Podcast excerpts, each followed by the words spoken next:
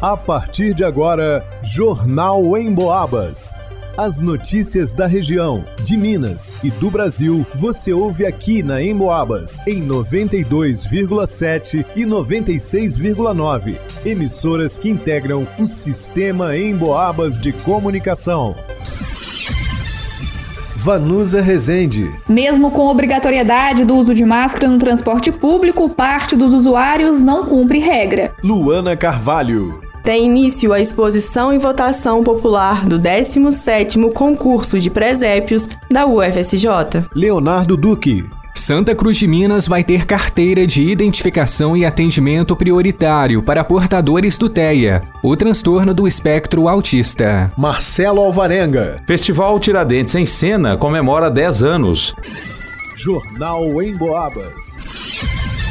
A Prefeitura Municipal de São João Del Rei decretou o retorno obrigatório da utilização de máscaras de proteção em locais fechados desde o dia 28 de novembro. A utilização do equipamento de proteção passou a ser obrigatório no transporte público. A decisão foi tomada diante da escalada de casos de infecção por Covid-19 em São João Del Rei, reflexo do que ocorre em todas as regiões do país. No entanto, muitos usuários do transporte público não têm respeitado as orientações. De acordo com o setor de trânsito, aqueles que não respeitarem as normas são obrigados a se retirarem do ônibus, cabendo inclusive a Guarda Municipal ser acionada para a retirada daqueles que desrespeitarem as regras. Além do transporte público, as máscaras também voltaram a ser obrigatórias em São João del Rei, nas casas e instituições de saúde, comunidade de pronto atendimento, a UPA, nos postos de saúde, no Hospital Nossa Senhora das Mercês, na Santa Casa da Misericórdia, em clínicas, consultórios médicos e laboratórios, além das escolas municipais, particulares, estaduais e universidades. Os órgãos de saúde alertam que a máscara é mais eficaz quando todos no ambiente a utilizam. O uso de forma correta diminui a chance de propagação do vírus, que pode ser transmitido pelo ar, através de gotículas expelidos por boca e nariz. A máscara cria uma barreira que impede a saída e a chegada dessas gotículas ao organismo. Para o Jornal em Boabas, Vanusa Rezende. Já estão abertas a exposição e a votação popular do 17º concurso de presépios da UFSJ. O concurso, instituído em 2006 pela Universidade Federal, conta nesta edição com participantes de Ouro Branco, Conselheiro Lafayette, Juiz de Fora, Santa Cruz de Minas e São João del Rei. Dividido em duas categorias, presépio tradicional e presépio não tradicional, cada participante vai concorrer com uma obra em uma delas. A edição desse ano volta a acontecer de forma presencial no Espaço Solar da Baronesa. As premiações são para os três primeiros colocados de cada categoria. Para o primeiro lugar, o prêmio em dinheiro é de R$ 1.500. Para o segundo, R$ 1.000.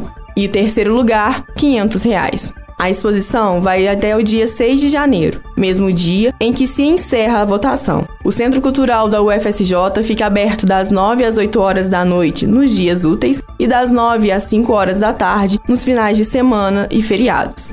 Está localizada a rua Sebastião 7, número 155, no centro de São João Del Rei.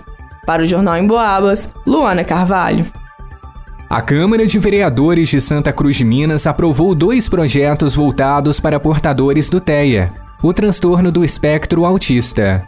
Os textos tratam da criação da carteira de identificação da pessoa autista e da garantia do atendimento prioritário nos setores públicos e conveniados à administração municipal aos portadores do TEA. Os projetos já foram sancionados e se tornaram leis oficiais. A autoria do vereador Victor Manuel. O parlamentar participou do Enfoco, transmitido pela 92,7 FM em Boabas Mais Informação, e explicou a iniciativa terá que ter né, nos estabelecimentos uma placa que já vem com todos aqueles atendimentos prioritários que a gente está acostumado e também um símbolo né, do autismo, que é muito bonito por sinal, né, Lida? É, com certeza. E, e aí o que que acontece? Vai ter, a pessoa vai chegar lá, a pessoa que tem um autismo, ela vai ter a prioridade que uma gestante tem, que uma pessoa idosa tem, porque nós sabemos, né, não dá para colocar todo mundo numa caixinha. Existem diversos tipos, né, de pessoas autistas, cada uma é de um jeito, né? Existem diversos graus. É por esse motivo que a carteira de identificação é tão importante. Uma pessoa chega no posto de saúde e fala assim: ah, eu quero ter prioridade, eu sou autista. Mas como que a gente vai saber? Porque tem algumas pessoas, né, Leda, que o povo tem uma discriminação que acha que não é autista, é porque... porque na concepção das pessoas, o autista ele é uma pessoa totalmente de outro planeta, né? E a carteirinha vai ser identificação. Às vezes até mesmo para um menino, um adolescente, se resguardar. Vamos supor que ele tá passando em algum local e aí ele tem alguma crise, que também acontece com pessoas autistas. Ninguém vai entender o que tá acontecendo com ele. Pode ser até mesmo que, independendo do caso, ele seja parado pela polícia, por exemplo. E como que ele vai se identificar e explicar o que tá acontecendo com ele? Caso a lei seja descumprida ou negligenciada, o portador do TEA pode denunciar. Na hora que tiver as placas e as carteirinhas, qualquer pessoa, né, que tiver o TEA e ela for em algum estabelecimento que é conveniado com o público e também que é um ambiente público, e ela for negligenciada, mesmo apresentando a carteirinha dela, imediatamente ela tem lá o livro de reclamação, ela tem a Câmara Municipal, entendeu? Tem o meu número pessoal, então a fiscalização acontece imediata, principalmente por Santa Cruz de Minas, né, ser a menor cidade do Brasil em extensão territorial. Com as leis já em vigor, Victor disse que vai gravar um vídeo junto com o prefeito de Santa Cruz para apresentá-las à comunidade e explicar como funcionam na prática.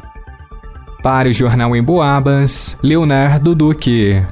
Um festival que aos poucos foi se encorpando e hoje celebra 10 anos.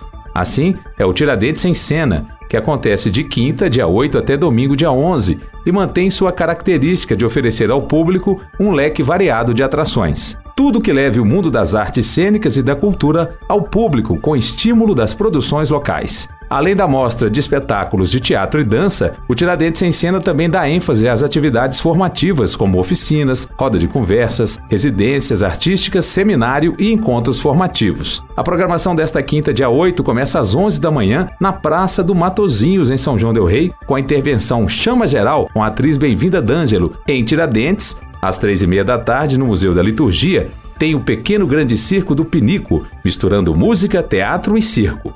Às sete da noite, no Centro Cultural Ives Alves, tem o espetáculo Acredite, o Espírito Baixou em Mim, que já levou mais de 3 milhões de pessoas ao teatro. Os ingressos para esta peça estão à venda no site www.simpla.com.br. Para o Jornal em Boabas, Marcelo Alvarenga. Segundo pesquisa da Cantar Ibope Mídia, 83% da população do Brasil ouve rádio, da maneira tradicional ou pela internet. Aliás, de 2019 para cá, o consumo de rádio pela internet cresceu 186%. Ou seja, para os especialistas da pesquisa, o rádio cada vez mais faz parte do dia a dia das pessoas, seja de forma tradicional ou em sua versão digital. Falando em digital, você pode ouvir o Jornal em Boabas e mais um monte de programas a hora que quiser. É só acessar a área de podcasts do emboabas.com. Aliás, você já baixou o aplicativo da Emboabas? Já curtiu nossas redes sociais? Vai lá!